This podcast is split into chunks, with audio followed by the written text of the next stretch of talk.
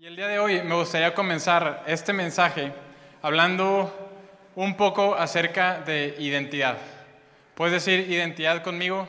Identidad, bien hecho. Quiero hablar un poco acerca de identidad.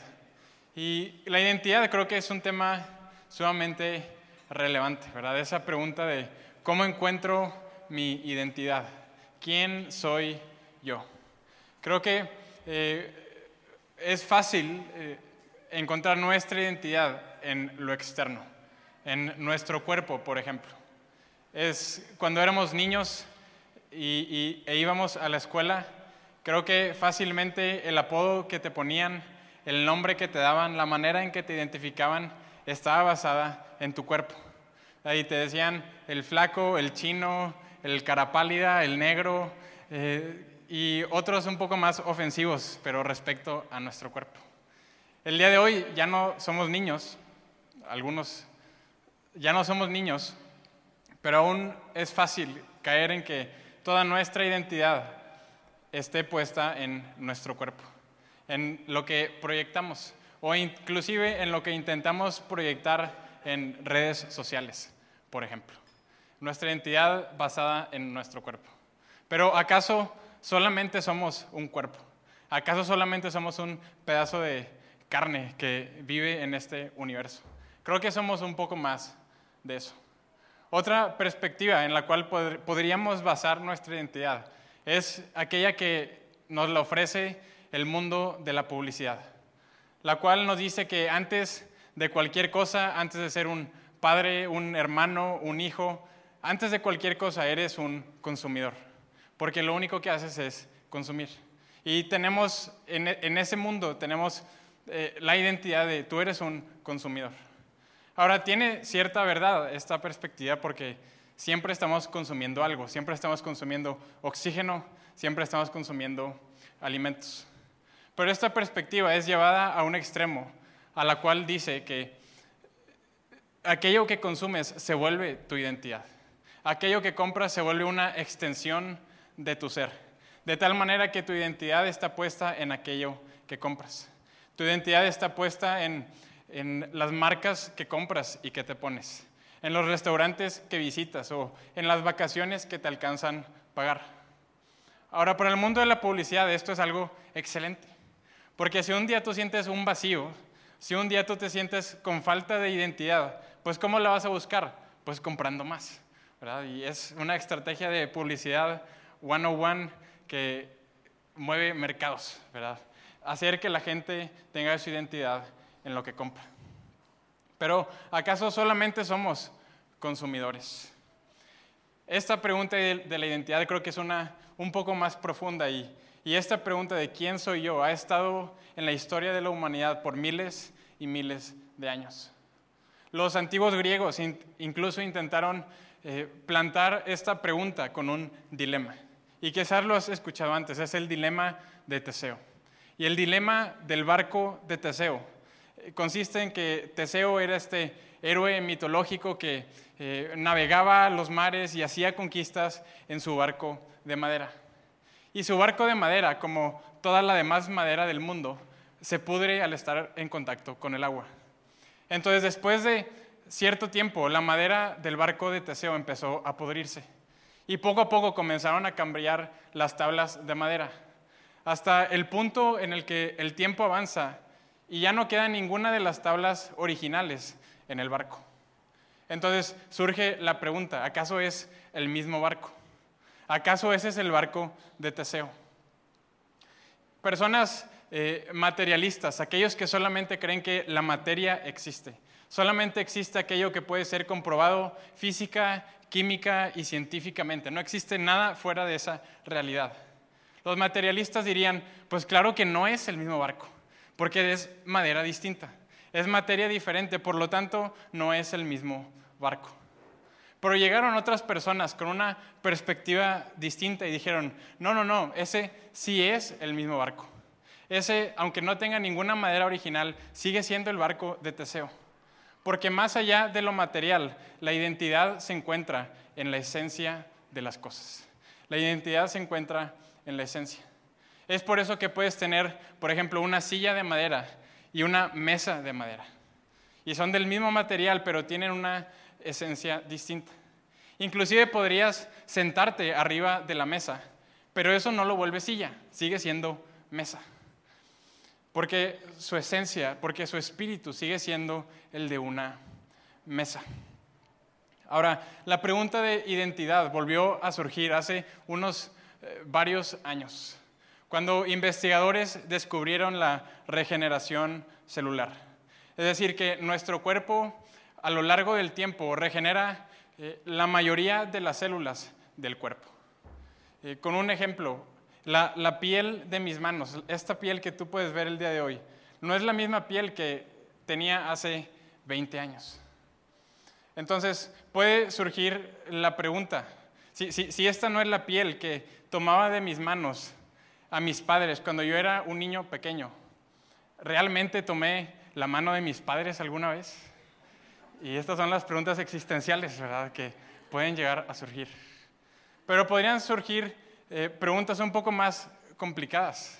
Por ejemplo, si yo cometí un grave crimen hace 15 años, estas ya no son las mismas manos que hicieron ese crimen. ¿Acaso debería de seguir pagando por ese crimen? estas ya no son las manos. O podríamos llevar esto a la eh, esfera del matrimonio. Hace 20 años estas manos no firmaron ese contrato, ya son otras. ¿Acaso debería responsabilizarme por esto? Pues la, la respuesta es que sí, que sí deberías seguirlo haciendo.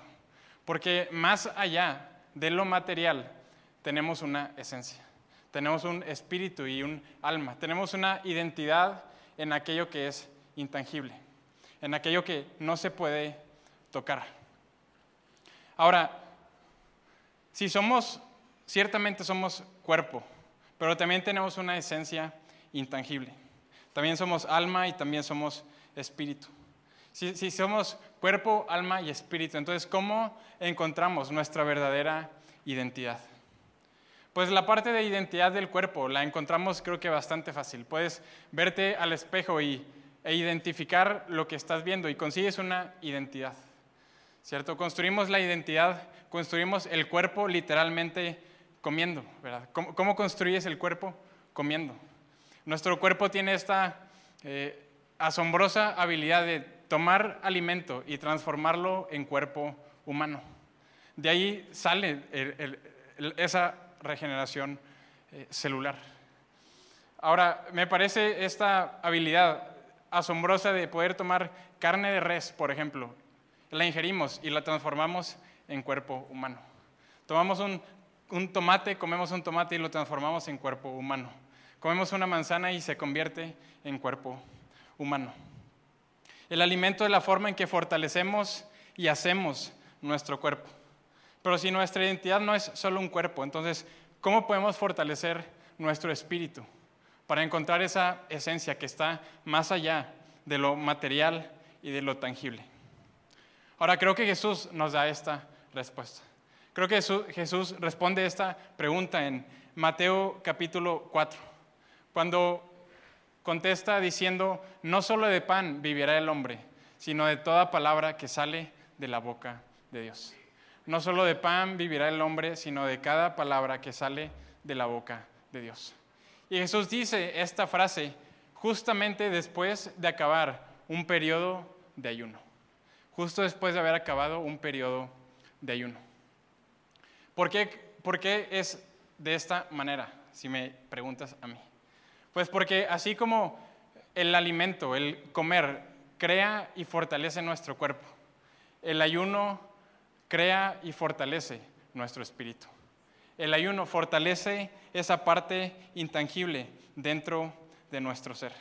Y cuando nuestro espíritu es más fuerte que nuestro cuerpo y es más fuerte que nuestras emociones, entonces podemos tener una identidad clara y una identidad sólida. No importa cómo me veo a mí mismo o con qué ojos el mundo me ve, yo tengo una identidad clara en algo más allá de lo que puedes ver o no puedes ver. No importa cómo me siento o cómo me hacen sentir, mi identidad está puesta más allá, está por encima de lo material y por encima de las emociones. Es por medio del ayuno que fortalecemos nuestro espíritu y encontramos nuestra identidad. Ahora, si el ayuno es esta arma, es esta herramienta que nos ayuda a fortalecernos, creo que es bueno hacernos la pregunta, ¿y qué es el ayuno? ¿Qué es el ayuno? Pues de manera general podríamos decir, el ayuno es dejar o es abstenerse de alimentos y o de bebidas de manera parcial o de manera total durante un periodo de tiempo. Y las escrituras mismas nos hablan acerca de cuatro tipos de ayuno. Y vamos a verlos rápidamente, cuatro tipos de ayuno. El primero de ellos es el ayuno absoluto, el cual consiste en dejar el alimento, pero también dejar eh, los líquidos, dejar todas las bebidas. Ahora, si es tu primera vez escuchando o intentando practicar el ayuno, ni se te ocurra hacer este tipo de ayuno, ni se te ocurra, a menos de que Dios se te aparezca en una nube en tu cuarto y te hable directamente que tienes que ayunar, hazlo. Pero si no es el caso, no lo hagas. Moisés practicó este ayuno. Luego tenemos el ayuno intermitente, el cual se ha vuelto eh, famoso y popular eh, últimamente. Y el ayuno intermitente consiste en tener periodos dentro del día en los cuales consumes alimento y periodos dentro del día en los cuales te abstienes del alimento o estás en ayuno. Y, a diferencia del ayuno absoluto, sí consumes eh, agua. Puedes consumir agua durante el tiempo de ayuno. Entonces, una manera sencilla de comenzar un ayuno intermitente, por ejemplo, es definir horarios de 12 horas de ayuno y 12 horas para consumir todos los alimentos que necesitas. Y este es un ayuno que cuando lo practicamos aquí en Aliento, este es el que te recomendamos hacer y con el cual te invitamos a que puedes iniciar el ayuno. Ayunar de 12 de la noche a 12 del mediodía, solamente consumir agua, y 12 del mediodía a 12 de la noche, consumir todos los alimentos necesarios. Conforme avanzas y, y desarrollas cierta condición física, puedes ir acortando las horas de comida. Por ejemplo, 8 horas de alimento y 16 horas de ayuno. Puedes, por ejemplo, comer de 7 de la mañana a 3 de la tarde y a partir de las 3 de la tarde no ingieres alimentos, solamente agua hasta las 7 de la mañana del día siguiente. Y ahí, lo puedes acortar todavía más, ¿verdad? Una hora de alimento y 23 horas de ayuno. Y eso sería lo más extremo. Tienes una ventana de una hora para comer todo lo necesario para ese día. Luego sigue el ayuno completo, el cual el ayuno completo eh, es ayunar durante 24 horas o más, solamente consumiendo agua. Ya es un ayuno en donde dejas los alimentos y solamente estás sobreviviendo de agua.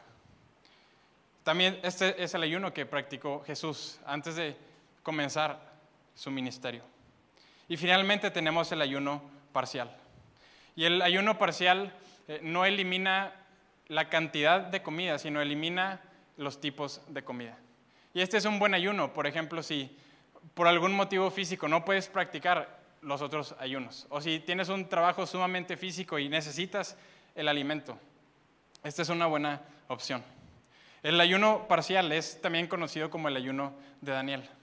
Y Daniel capítulo 10 nos platica eh, de qué se trata y cómo podríamos llegar a practicar este ayuno. Y Daniel capítulo 10 dice lo siguiente. En aquella ocasión yo, Daniel, pasé tres semanas o pasé 21 días como si estuviera de luto. En todo ese tiempo no comí nada especial, ni probé carne, ni vino, ni usé ningún perfume. Y la clave de este ayuno se encuentra en esa frase que Daniel dice, no comí nada especial, no comí nada especial. Y esa palabra especial en el idioma original en, el cual fue escrita. Puede ser también traducida como no comí nada deseable y no comí nada placentero. Este tipo de ayuno consiste en comer apenas lo necesario para sostener nuestro cuerpo. Ahora, si encuentras un artículo, un video o un libro que te dice cómo disfrutar el ayuno de Daniel, no le hagas caso, no se trata de disfrutar, ¿verdad? Se trata de que se, trata de no consumir azúcar ni especies que le den sabor deseable a la comida. Se trata de comerte la avena sin azúcar, sin leche, sin canela, sin cocoa. Avena sabor tierra, como debe ser. Porque no comí nada deseable y no comí nada placentero. Ahora, algo que también podrías llegar a hacer es combinar ayunos. Por ejemplo, tienes una semana muy laboriosa y haces un ayuno intermitente. Pero el día que descansas, que no tienes eh, tareas, que no tienes tanto trabajo o, puedes darte el lujo de quedarte en tu casa, puedes practicar el ayuno completo ese día de la semana. Ahora, podemos practicar estos, estos ayunos en distintos periodos de tiempo.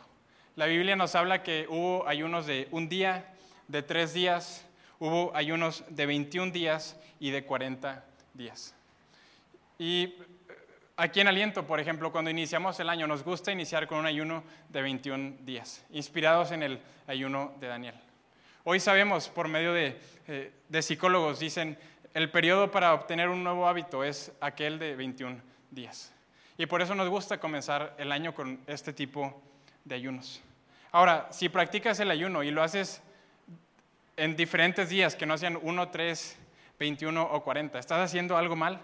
Pues yo diría que no. Malo sería no aprovechar este recurso, esta herramienta del ayuno. Ahora, cuando hablamos del ayuno, de repente como que todos se pusieron bien serios. Practicar el ayuno es algo difícil.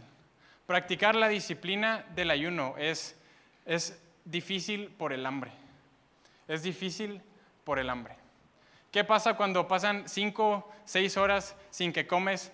Te empieza a doler la cabeza, te duele el estómago, te pones todo alterado, una ansiedad, te, te, pones histérico, te pones de mal humor, quieres comerle la cabeza a los demás, te enojas, te vuelves otra persona distinta.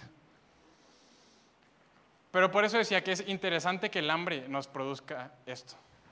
Porque en realidad el ser humano tiene suficientes reservas en su cuerpo para sobrevivir entre 7 y 21 días sin alimento y sin bebidas. Ahora, si consumes si dejas el alimento, pero si consumes agua, ese tiempo puede extenderse todavía alrededor de dos meses. Y, creo que esto es fascinante y esto nos ayuda a poner en perspectiva esa hambre que sientes cuando no has comido un par de horas. No es que a tu cuerpo le urja alimento. No es que tu cuerpo se esté muriendo por dentro. Es que has hecho del hambre un hábito y lo has consentido todo el tiempo y que ese hábito el día de hoy te está dominando. Ahora veíamos al inicio, ayunamos para fortalecer nuestro cuerpo, para encontrar nuestra identidad, pero número dos, también ayunamos para dominar nuestro cuerpo. Ayunamos para dominar nuestro cuerpo.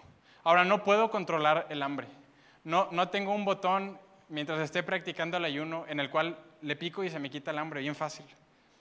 No puedo controlarla, pero sí puedo dominarla. Puedo tomar decisiones por encima del hambre que estoy sintiendo.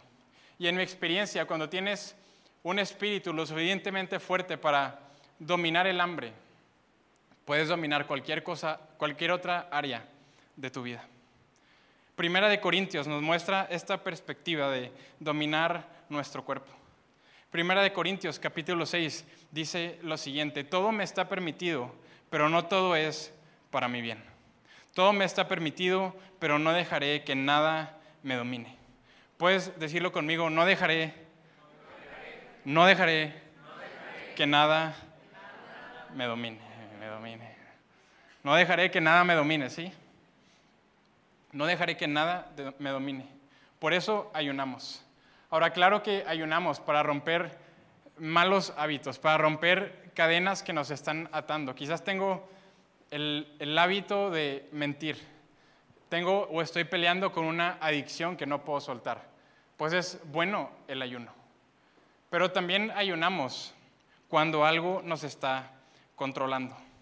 Si algo te está dominando, es hora de ayunarlo. Ahora, no tiene que ser algo que necesariamente sea malo en sí mismo. Quizás es ver la televisión quizás es ver series, quizás algo dentro de ti sucede que te desvelas todas las noches y no puedes apagar. Y, por más que sabes que tienes que dormirte temprano, no puedes. Algo, si algo te está dominando, es hora de ayunarlo. No solamente ayunamos alimentos, sino ayunamos hábitos. Quizás hay personas que eh, por su salud o vienen de un eh, desorden alimenticio y lo último que necesitan es ayunar alimentos. Pero es necesario ayunar los hábitos. Quizás es redes sociales, o quizás es YouTube, o quizás es el café. Tu día depende más de tener un café en la mañana que de orientarte y conectarte con Dios. Si algo te está dominando es hora de ayunarlo. Número tres, también ayunamos para dominar nuestra alma. También ayunamos para dominar nuestra alma. Ahora, a este punto le iba a poner, ayunamos para dominar demonios y potestades. Pero creo que ese título iba a asustar a algunos. Y otros iban a decir, pues, ¿qué es eso de demonios? Yo no creo en eso y por eso no creo en la Biblia y por eso no creo en Dios. Pero ayunamos para dominar nuestras emociones. Ahora podemos pensar en el enojo, por ejemplo, en la envidia, en el resentimiento, en la lujuria, como simples emociones. Podríamos inclusive llamarlos impulsos, reflejos o instintos. Pero creo que estas descripciones se quedan cortas con la realidad en la que vivimos. El enojo, por ejemplo, no es solamente un sentimiento, es trae consigo una perspectiva, el cómo ves las cosas. También enmarca el resto de tus emociones, cómo te sientes. Afecta tu visión, cómo ves el futuro y cómo ves el pasado. Afecta cómo ves a las personas y cómo te relacionas con ellas. Y no solo eso, sino el enojo que tú sientes es muy similar al enojo que yo siento. Y es muy similar al enojo que Eliezer siente. Y es muy similar al enojo que Pablo siente. Y por más que yo sea la persona más enojona del mundo, el día que yo me muera, el enojo va a seguir existiendo. Podríamos decir que el enojo nos trasciende y va a existir aunque tú y yo no estemos aquí. ¿Por qué la Biblia habla de demonios? Porque pareciera que, por ejemplo, el enojo fuera una entidad en sí misma fuera toda una personalidad que puede llegar a tomar el control sobre nosotros. Y los autores bíblicos intentan expresar esta verdad de manera que todos puedan entenderla. Pero Jesús en Marcos capítulo 9 dijo, estos demonios no salen más que con oración y ayuno. No salen más que con oración y ayuno. Es con el ayuno que podemos dominar nuestra alma. Y es con el ayuno que podemos dominar nuestras emociones, aun aquellas que parecen más grandes que nosotros mismos. Ahora creo que es un buen momento en el mensaje para preguntarnos qué no es el ayuno.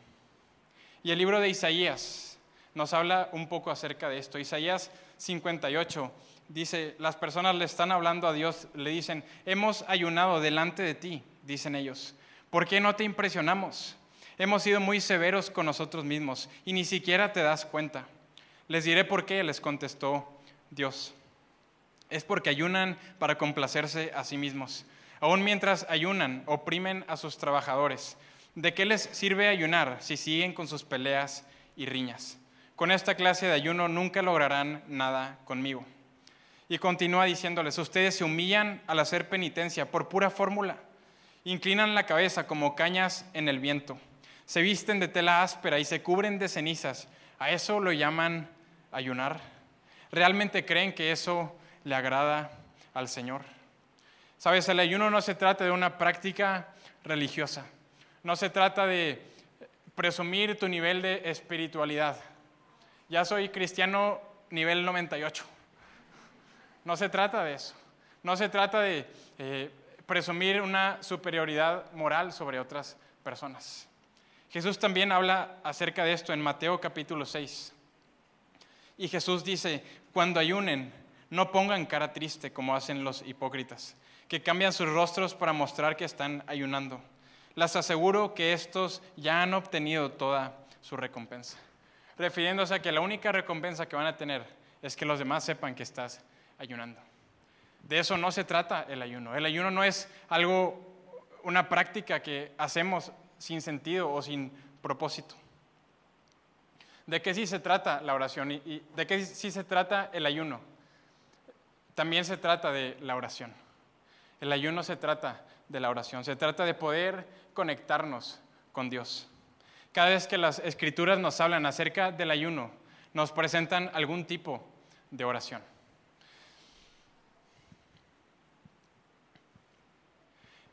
Hacer ayuno cualquier tipo de ayuno, pero hacerlo sin oración es una simple dieta. Pero cuando tú y yo oramos, estamos utilizando la ley más poderosa que Dios nos ha dado, la ley de la oración. ¿Por qué? Porque cuando tú y yo voluntariamente le pedimos a Dios que Él haga su voluntad, le estamos dando permiso para que Él obre en nuestras vidas y Él se mueva en esta tierra. Ahora, el primer paso es la oración. Es lo que hemos comentado antes. El primer paso lo damos orando y el segundo paso lo damos caminando. De nada sirve el ayuno sin la oración, pero de nada sirve el ayuno y la oración si no tomamos acción, si no actuamos. E Isaías nos sigue compartiendo después de decir, no se trata de ponerte cenizas y no se trata de usar ropa áspera. No, ¿de qué se trata? Verso 6. Esta es la clase de ayuno que quiero. Pongan en libertad a los que están encarcelados injustamente. Alivien la carga de los que trabajan para ustedes. Dejen en libertad a los oprimidos y suelten las cadenas que atan a la gente. Ahora aquí habla de cadenas no solamente literales, sino de la condenación que tú y yo le damos y, atamos a la gente con nuestras palabras. Compartan su comida con los hambrientos y den refugio a los que no tienen hogar. Denle ropa a quienes la necesitan y no se escondan de parientes que precisen su ayuda. Entonces, cuando ustedes llamen, el Señor les responderá, sí, aquí estoy. Les contestará enseguida. ¿Sabes? Otro propósito y otro, otra razón por la cual ayunamos es que ayunamos para establecer el reino de Dios aquí en la tierra, para traer su libertad, para traer libertad a los oprimidos, para traer su justicia, para traer paz a aquellos que están dolidos y necesitados. Ayunamos para traer su reino a esta tierra. Ahora, cuando hablamos de este tipo de problemas, podríamos decir los problemas más importantes de la humanidad. Es fácil perderlos de vista. Es, es fácil perder los pies de la tierra. Ahora, en mi experiencia, algo que sucede cuando he perdido un ser querido es que aparte del duelo y aparte de la tristeza, viene un sentido de centrarte, de volver a poner los pies en la tierra, de recordar aquello que es realmente importante y trascendente. Y qué cosas son simplemente pérdida de tiempo. Creo que en esos momentos es cuando reflexionamos y podemos preguntarnos realmente ¿De verdad era eso? ¿De verdad eso es lo que me mantiene enojado? ¿De verdad eso es lo que nos distanciaba? ¿De verdad e, e, eso es aquello que está haciendo que me pierda todo lo que Dios tiene para mí? ¿Es, esa batalla? ¿Es eso? Y creo que hay pocas experiencias en la vida que, que nos llevan a tener los pies en la tierra de esa manera. Pero el ayuno es otra manera en la que eso, en la que eso, en lo que eso sucede. El ayuno centra nuestras vidas en lo que realmente importa. Ahora, hay un último ayuno del cual quiero hablar en esta tarde. Y este ayuno me gusta llamarlo el segundo ayuno de Jesús. Ahora, ¿cuándo ocurrió este segundo ayuno de Jesús? Me gusta llamar el segundo ayuno de Jesús a ese periodo de tiempo entre el cual Jesús fue crucificado en la cruz y Jesús resucitó. Ese periodo de tres días y tres noches. Solamente que en esta ocasión Jesús no solamente se dio el alimento, sino Jesús se dio su vida misma. Y de eso se trata el ayuno. Ciertamente el ayuno te va a dar todos los beneficios que hemos hablado y otros seis que no incluí por falta de tiempo. Los médicos te van a decir los beneficios que puede traer el ayuno. Pero ¿de qué se trata el ayuno? Se trata de morir a ti mismo. De eso se trata, de, negarnos nuestro orgullo, de negar nuestra soberbia. Ahora, estamos en medio de una serie que se llama Envíame a mí. Y no se me ha olvidado, ahorita aterrizamos ese avión envíame a mí. Hace un tiempo, hace como unos tres años en la pandemia, leí esta información y, y no sabía qué hacer con ella, pero creo que es un buen momento para sacarla. El problema del hambre a nivel mundial, el problema del hambre, en realidad no es un problema de falta de recursos. No es un problema de falta de recursos. En realidad se produce suficiente alimento para que todas las personas puedan comer. Somos alrededor de 7 mil millones de habitantes y cada año hay quienes estiman que se produce alimento para, suficiente para hasta 10 mil millones de personas. No es un problema de recursos, es un problema de distribuir esos alimentos. Es un problema que simplemente el llevar el alimento al necesitado no representa una utilidad o una ganancia económica atractiva. Y por eso es que seguimos teniendo el problema del hambre. No es por falta de recursos. Este mundo no necesita más recursos. Dios no se equivocó al momento de crear esta tierra. Pero este mundo, ¿qué es lo que sí necesita? Necesita personas que digan, envíame a mí para morir a mí mismo. Envíame a mí para poder ayunar, para destruir el corazón duro, el corazón egoísta y el corazón lleno de avaricia. El corazón que nada lo satisface, que no importa cuántos bienes materiales tiene, nada lo satisface. Ahora voy a regresarme un poco al lugar en el que comenzamos. Y comenzamos diciendo que cuando tú y yo comemos, fortalecemos y creamos nuestro cuerpo. Cuando tú y yo comemos, literalmente estamos haciendo nuestro cuerpo. Ahora, Jesús, no es coincidencia que Jesús nos deja este mandato de celebren la Santa Cena unidos. Compartan el pan juntos. ¿Por qué? Porque literalmente lo que estamos haciendo cuando comemos es hacer nuestro cuerpo. Pero cuando, cuando comemos juntos, simbólicamente estamos construyendo un solo cuerpo. Estamos construyendo la iglesia. Estamos construyendo su cuerpo aquí en la tierra. Pero de la misma manera en la que cuando comemos juntos estamos haciendo un solo cuerpo, cuando tú y yo ayunamos juntos, estamos creando un solo espíritu, un solo corazón. Yo me pregunto, ¿qué pasaría si como comunidad creáramos un solo corazón? ¿Qué pasaría si como ciudad todos practicáramos el ayuno unidos? ¿Acaso tendríamos ese corazón por las personas necesitadas? ¿Acaso desarrollaríamos un corazón humilde? Ahora, hay muchas personas que gracias a Dios y gracias a tus padres y gracias al trabajo que ahora tienes, nunca te has ido a dormir sin haber consumido algo de alimento durante ese día. Nunca has experimentado lo que es irte a dormir sin haber comido algo. ¿Qué pasaría si tú también lo experimentas? ¿Acaso cambiaría nuestra perspectiva? ¿Acaso cambiarían nuestras prioridades?